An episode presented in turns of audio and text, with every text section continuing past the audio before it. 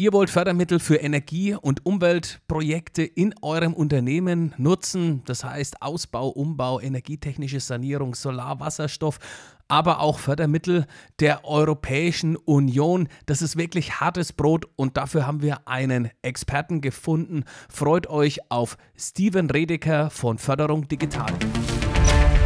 Comteam, der Tech Talk. Heute sprechen wir über das Thema Fördermittel im Bereich Umwelt und Energie und da haben wir einen neuen Berater mit an Bord. Ich grüße dich, Steven von Förderung Digital. Danke, Christian. Ich grüße zurück. Ja, Steven, wir wollen dich erstmal kennenlernen. Wo kommst du denn her? Wo sitzt Förderung Digital? Wann seid ihr gegründet worden? Förderung Digital hat seinen Sitz in Hanau. Im Raum Frankfurt am Main ist das. Das ist quasi ein Projekt, was wir gestartet haben. Wir kommen eigentlich aus der IT-Beratung.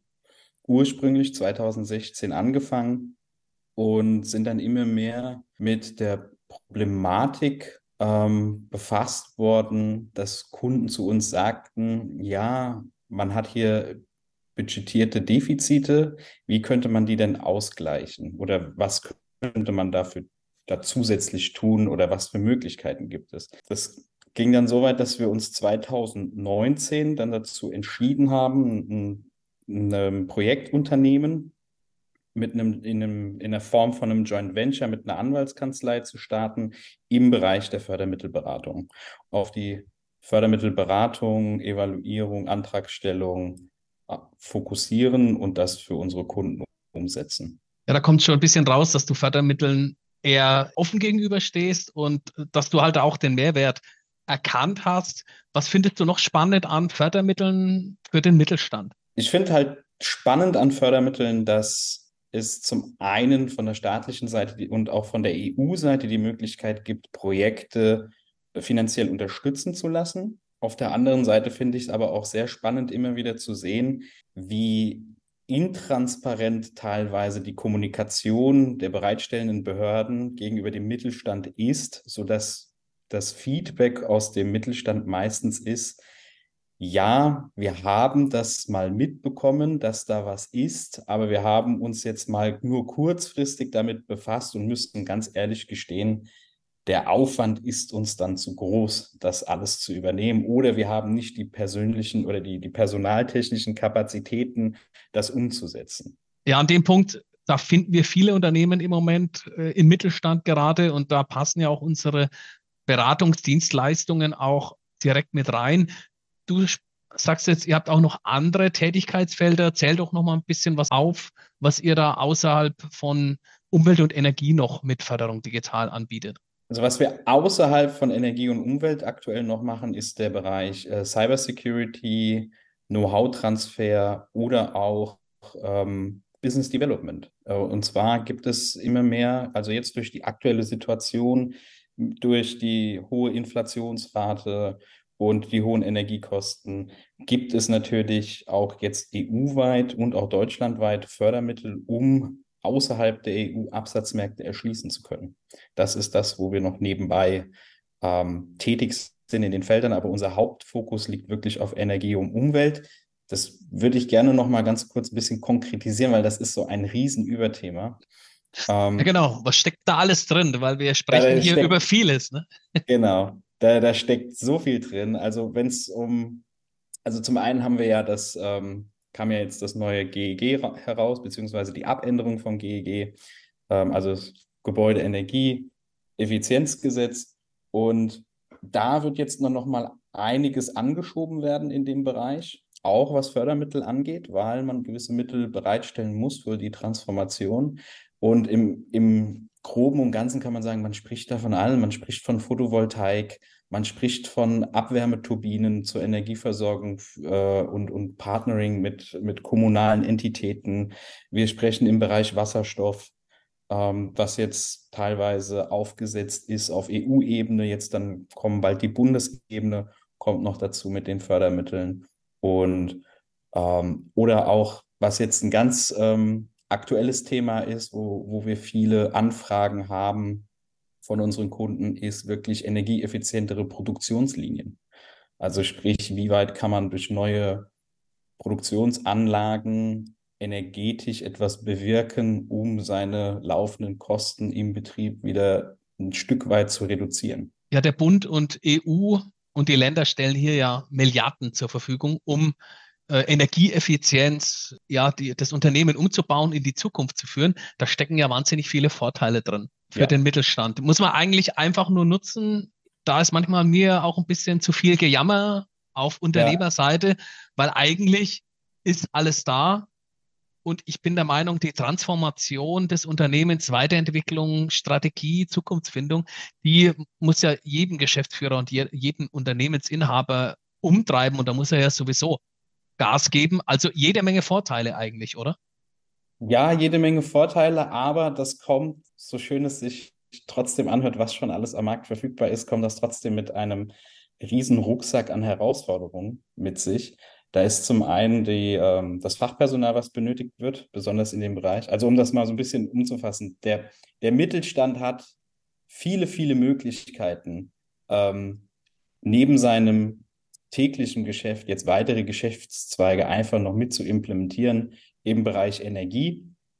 Ähm, da reden wir von der Installation auf Industrieanlagen von Photovoltaik, späteren Zeitpunkt mit, Lang mit Langzeitspeichermethodiken, eventuell auch Wasserstoff, dass man diese industriellen Standpunkt, Standorte dann halt auch an die europaweite oder deutschlandweite Infrastruktur anschließt und mit der grünen Energie, die man erzeugt, dann auch diese Energieträger halt auch veräußern kann.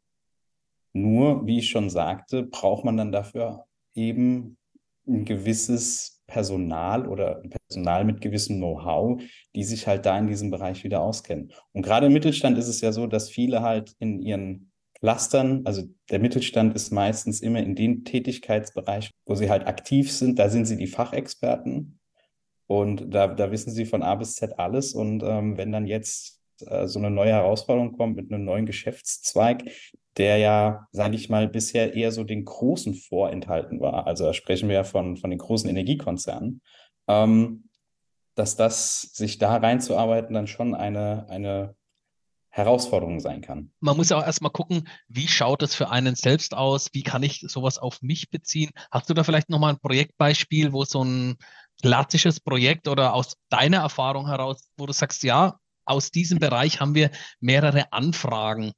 Das sind dann immer die gleichen. Also man hat dann oft manchmal Fragen, immer das Gleiche an. Das haben wir im Bereich Digitalisierung, haben wir das genau auch das Gleiche. Mhm. Da werden, da werden auch zu 60 Prozent werden immer die gleichen Themen angefragt. Ist es bei Umwelt und Energie, ist es da genauso? Nee, da ist es wirklich sehr, sehr spezifisch individuell, muss ich sagen. Weil mhm. jeder Standort unterscheidet sich. Das heißt, wir haben komplett, also bei jedem Kunden haben wir unterschiedliche Begebenheiten, auf die zu achten ist.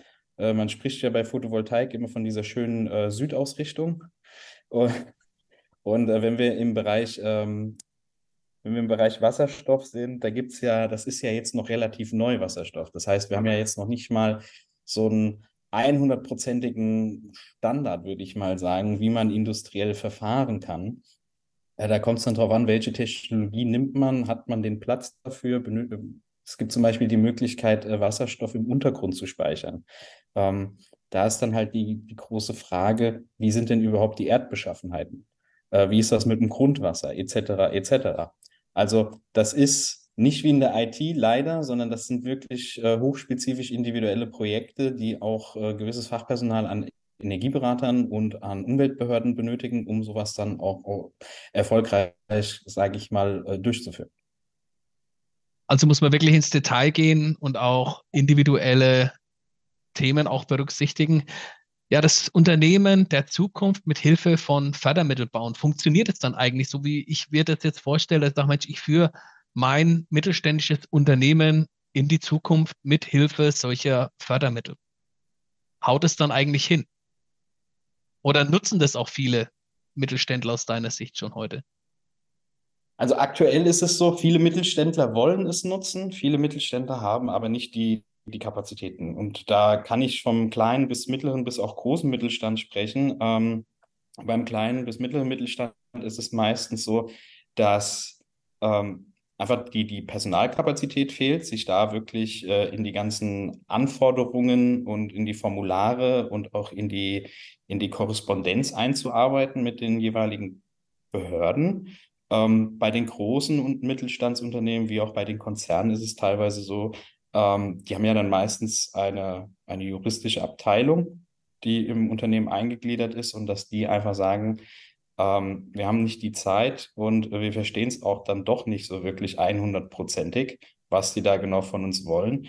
Und ähm, mit dem Thema Zeit, was immer kommt, meinen die Unternehmen halt, wir haben da jetzt nicht Zeit, wochenlang eine Korrespondenz zu führen mit den Behörden, bis wir dann mal schlussendlich wissen, was genau alles angefordert wird von unserer Seite.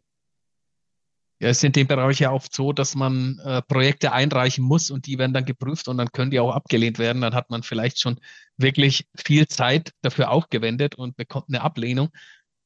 Das sollte dann aber wahrscheinlich auch ein externer Berater mal draufschauen, der dann vielleicht auch weiß und die Erfahrung hat, wie solche Ausschreibungen auch ablaufen, oder? Ja, also bei den Ausschreibungen ist es so, dass wir halt da wirklich äh, federführend sind. Das heißt, wir übernehmen auch, also neben der Evaluierung und der Beratung der kombinierbaren Fördermitteln übernehmen wir auch, äh, falls es, wenn es gewünscht ist, die äh, Dokumentations- und Antragspflichten. Das heißt, wir erstellen die Unterlagen, weil wir doch einen sehr guten direkten Draht zu den jeweiligen Behörden haben und wir genau wissen, ähm, wie wir die Sache leicht zugänglich erklären können, dass wir die Benefits auch von dem Projekt dann herausstellen. Es gibt natürlich immer dieses, diese Problematik, am Anfang, wenn man sich da reinliest, dass man sieht, okay, ja, das kann abgelehnt werden.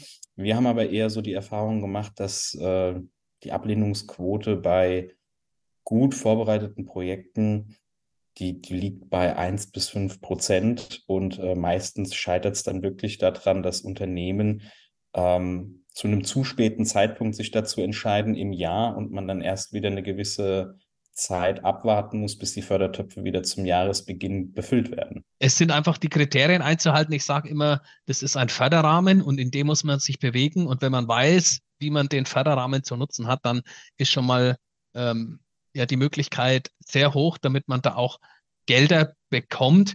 Kann man sowas strategisch planen? Das heißt, ich setze mich hin mit dir zusammen auch und würde dann einfach sagen, Mensch, ich plane in den nächsten zehn Jahren will ich das und das machen äh, würdest du so eine strategische Planung dann auch unterstützen, dass man sagt, äh, man, in, man erarbeitet da einen gemeinsamen Weg? Also da muss ich sagen, ist es so, die, die Unternehmen wissen ja selbst meistens am besten, zu was sie in der Lage sind. So, und dann hat man natürlich immer von den Unternehmen dann die, die, die Visionen. Ich muss aber sagen, dass wir wirklich komplett nur auf der Seite der Fördermittel aktiv sind.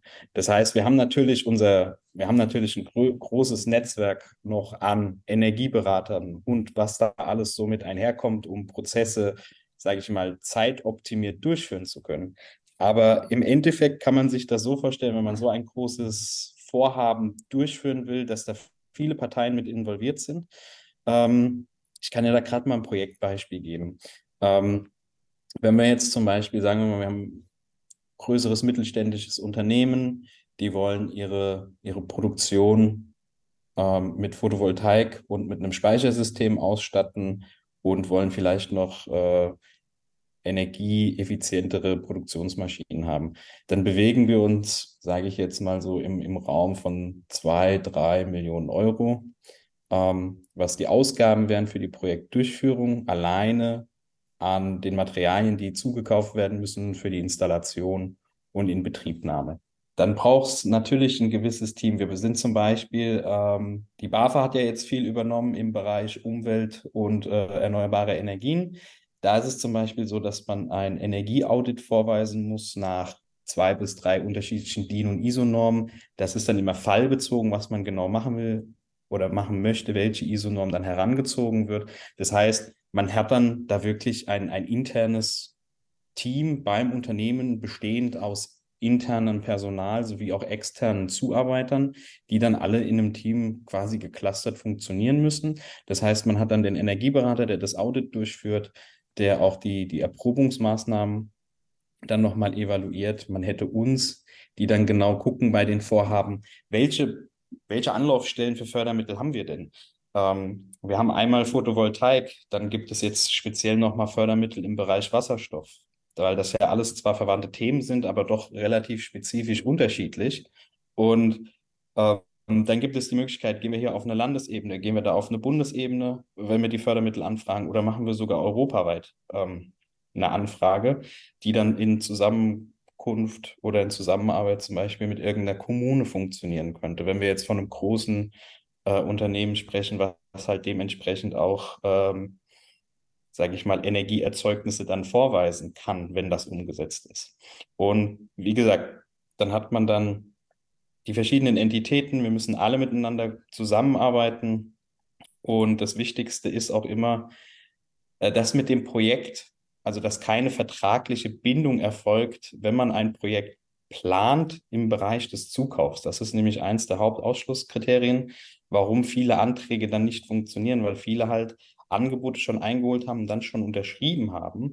Das heißt, es ist ein kaufmännischer Vertrag, ist zustande gekommen und ähm, das ist halt das Nummer eins Ausschlusskriterium. Das mit dem Vorhaben darf nicht begonnen sein, so wie das die Behörden immer schreiben. Ja, das erzählen wir auch immer in unseren Terminen, Veranstaltungen, auch wenn wir uns mit Partnern austauschen, bevor irgendwas getan wird, immer erstmal mit einem Experten dann auch sprechen.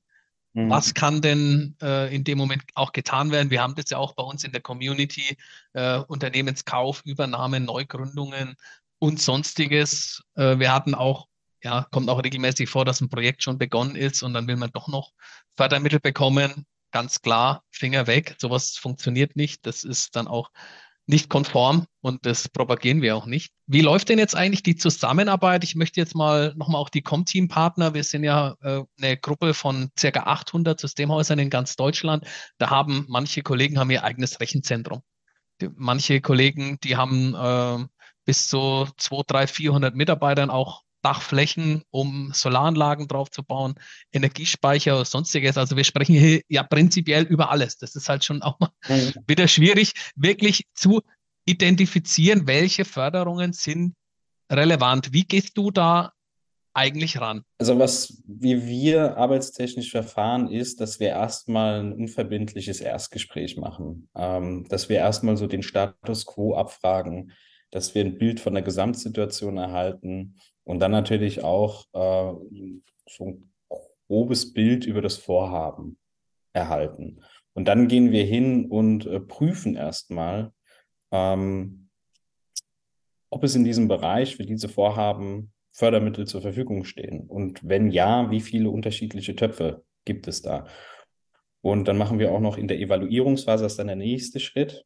Das ist dann, wenn wir quasi vom Kunden beauftragt wurden, das weiter durchzuführen ähm, dann gehen wir hin und evaluieren die einzelnen Fördertöpfe und schauen dann auch, welche sind miteinander kom kombinierbar.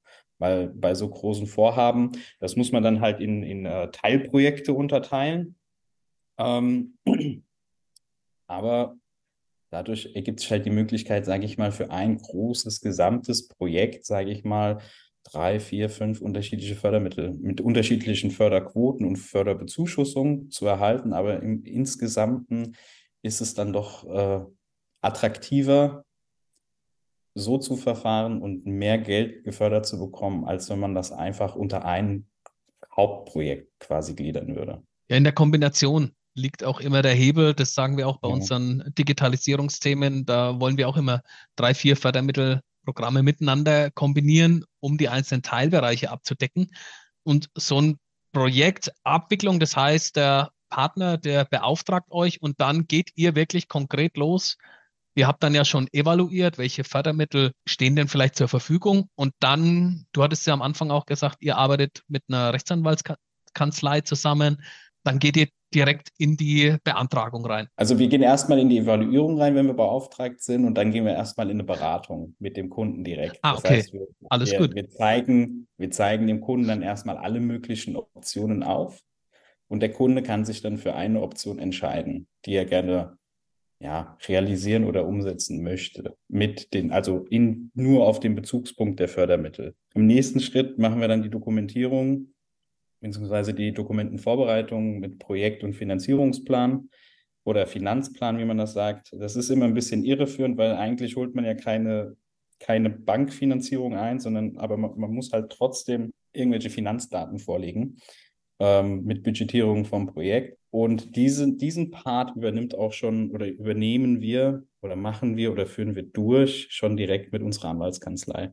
Das heißt, dass wir da schon eine, ja, wie soll ich sagen, da haben wir dann schon eine gewisse Präsenz, muss ich sagen, wenn, wenn das dann bei den Behörden eingereicht wird. Weil das trägt natürlich den Briefkopf von der Anwaltskanzlei und äh, das ist auch unterschrieben von den Anwälten. Das ist ein, ein großer Benefit, weil dann auch die, die Korrespondenz auf einem anderen Level erfolgt, muss ich ganz ehrlich sagen. Ja, das wird auch ganz gern auf Fördermittelgeberseite gesehen. Das haben wir auch schon festgestellt. Äh, je professioneller das Ganze auch ist, desto eher wird ihm vielleicht auch stattgegeben. Und du hast jetzt gesagt, okay, äh, das ist so wie eine Art All-in-Leistung von eurer Seite. Ihr macht die Evaluierung, ihr geht dann auch in die Beantragung und wenn es dann äh, durch den Fördermittelgeber, wenn das dann freigegeben wurde, was passiert dann? Wenn das durch den Fördermittelgeber freigegeben wurde, das differenziert immer so ein bisschen. Unterschiedliche Behörden haben unterschiedliche Vorgehensweisen.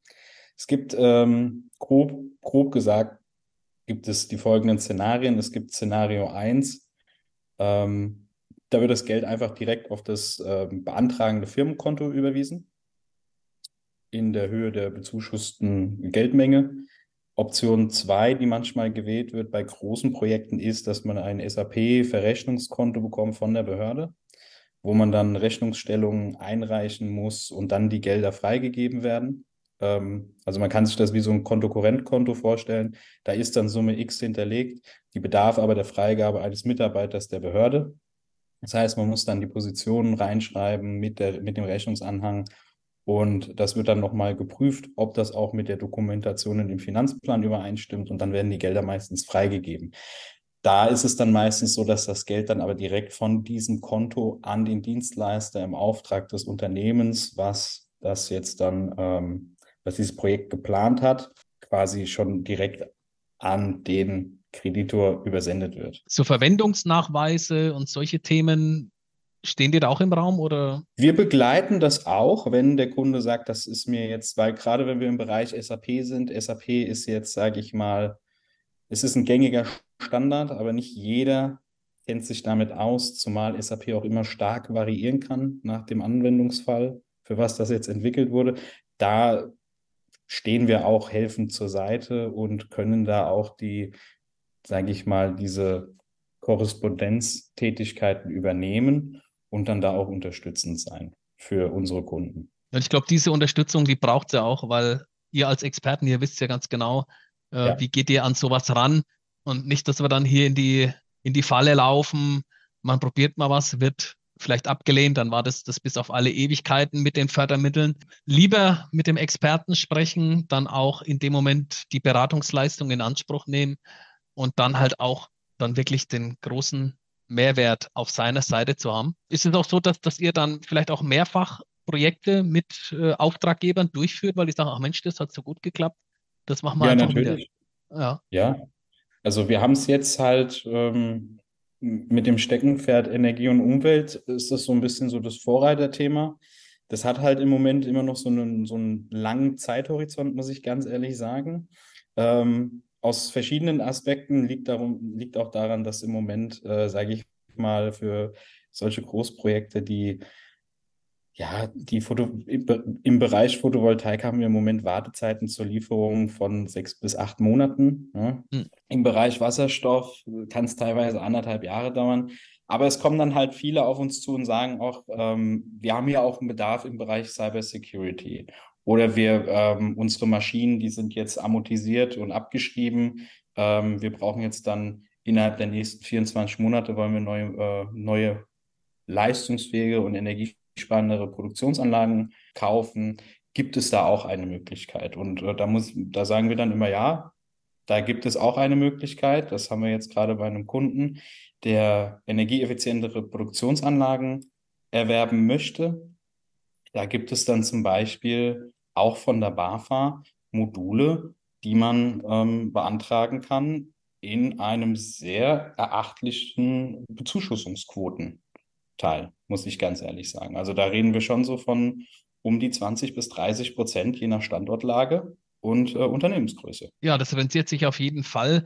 Ähm, wir haben ja dann oft im Bereich Digitalisierung, da haben wir Fördermittelquoten von 50 bis 80 Prozent. Da muss man einfach ein bisschen auch in, in andere Summen sich hineindenken. Ne? Mit einer Produktionsanlage, da kommt man auf andere Summen.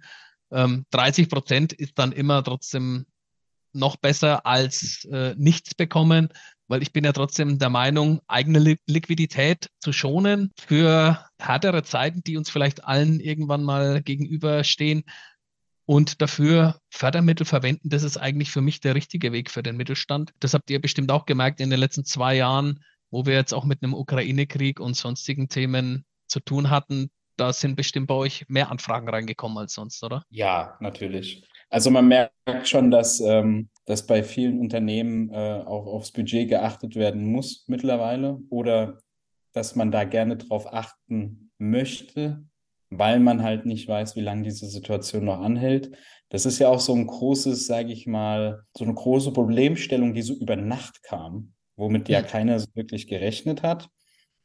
Und wir befinden uns eigentlich jetzt in, also wir sind quasi in dieser gesamten Green Transformation, die ja von der EU schon seit, äh, seit 2016 ausgearbeitet wird, haben wir uns dann da so über Nacht drinne befunden und man hat dann gesagt, okay, wir, wir müssen das jetzt machen, weil die Abhängigkeiten ins Ausland so enorm sind. Wie bekommen wir das jetzt hin? Und das ist halt auch für, für Politik und Unternehmen und Unternehmensverbände ist das eine riesen Mammutaufgabe. Und dann ist natürlich auch noch parallel die der Inflationsanstieg so, so drastisch gewesen. Und das Zusammenspiel aus diesen Komponenten macht es im Moment wirklich zu einem komplizierten Umfeld, würde ich sagen. Und daher finde ich, sind, sind die Fördermittel ein, ein sehr wichtiger Baustein, um Unternehmen auch in dem Bereich entlasten zu können und auch eine gewisse Planungssicherheit zu geben. Wenn man jetzt sagt, okay, ähm, wir benötigen das. Weil ich glaube, viele Unternehmen stellen sich auch die Frage, benötigen wir das gerade wirklich?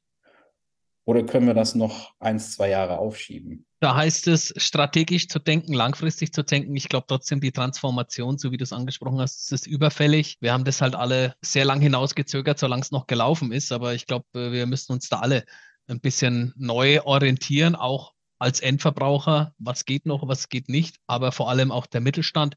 Für die steht ihr zur Verfügung und bin froh, dass wir euch in unserer Community haben, dass auch unsere Partner mit euch dann auch das Thema angehen können. Wir haben unseren gemeinsamen Webcast, wo wir dann auch mit unseren Partnern gemeinsam das Thema angehen. Und ihr steht auch jederzeit gern zum Austausch zur Verfügung. Natürlich. Immer heiß begehrt, sich über dieses Thema auszutauschen und auch neue Blickwinkel und Ideen zu hören von allen Seiten. Ja, auf jeden Fall auch von Expertenseite. Ihr seid ja immer dran, weil es tut sich auch immer viel. Da wird mal was geändert, dann wird nachjustiert. Das hat man ja immer mal auch wieder, dass das äh, ja, Fördermittelprogramme sich mal zwischenrein auch ändern. Und da muss man auch immer up to date sein. Ja, da kann ich noch einen schönen Einschub geben für die Zuhörer. Ähm, wenn Sie ein Unternehmen sind, was Wasserstoff in der Planung hatte oder hat, ähm, möchte ich hier kurz den Einschub geben, dass die EU-Fonds über das Programm Horizon 2020 nicht mehr direkt erfolgen, sondern man sich Anfang des Jahres dazu entschlossen hat, ein, eine EU-Trägerbank zu eröffnen mit dem Namen Hydrogen Bank, die jetzt vor sechs Wochen ihren ersten Erfolglauf, äh, erfolgreichen Testlauf hatte bezüglich der Antragstellung und dass bis Ende des Jahres diese Bank komplett äh, mit Personal und Kapitalmitteln gefüllt sein soll, um dann ausschließlich Wasserstoffprojekte innerhalb der Europäischen Union finanziell zu unterstützen. Ja, das entschlankt auch ein bisschen die Prozesse.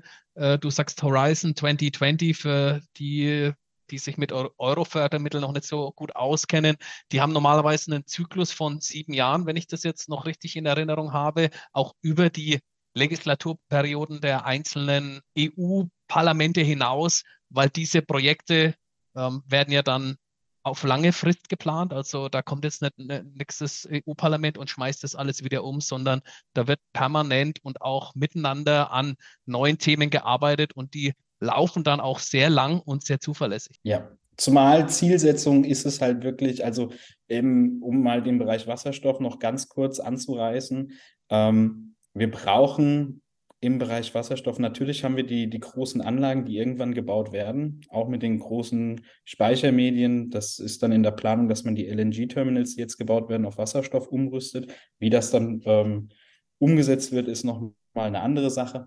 Aber man versucht mit Wasserstoff viele dezentrale Hubs äh, irgendwie möglich zu machen oder auch viele, viele Unternehmen da, dafür zu gewinnen, dass man aus grüner Energie Wasserstoff als Langzeitträger auch für die gesamte EU-Infrastruktur schaffen kann. Das ist ein ganz, also wir sind da auch auf EU-Ebene viel unterwegs im äh, Europäischen Parlament, im Teil der, der Kommission. Das ist eine sehr komplexe Angelegenheit, was da genau in der Infrastruktur geplant ist, aber es wird so sein, dass man versucht, aus energieintensiven Ländern, wie es zum Beispiel Deutschland ist, ähm, diese mehr als, als Import zu sehen also als Importland, sodass man halt, halt versucht, aus den Südregionen Europas wirklich kontinuierlich Wasserstoff ähm, zu fördern und zu produzieren, um die dann halt den energieintensiven Ländern zur Verfügung zu stellen. Es bleibt spannend und es ist auch wirklich spannend und wir entwickeln unsere Zukunft. Und ich freue mich, dass ihr mit dabei seid und für unsere Partner zur Verfügung steht. Ich danke dir erstmal und ich hoffe, ihr seid alle mit dabei bei unserem Webcast, wenn der Steven euch das Ganze nochmal präsentiert. Danke, Steven. Danke, Christian. Ich freue mich. Comteam, der Tech Talk.